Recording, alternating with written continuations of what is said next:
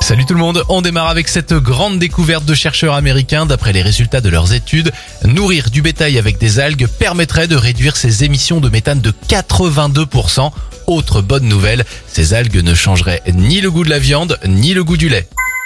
On continue avec euh, ces trois gendarmes dans l'Hérault qui ont fait la une de la presse locale. Ils ont sauvé la vie d'un couple âgé la semaine dernière alors que leur maison brûlait. Ces trois héros ont non seulement évacué les deux habitants mais aussi leurs animaux de compagnie avant l'arrivée des pompiers.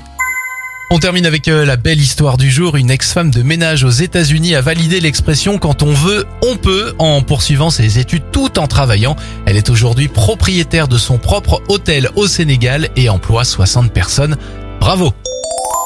C'était votre journal des bonnes nouvelles. Vous pouvez bien sûr le retrouver maintenant en replay sur notre site internet et notre application Radioscoop.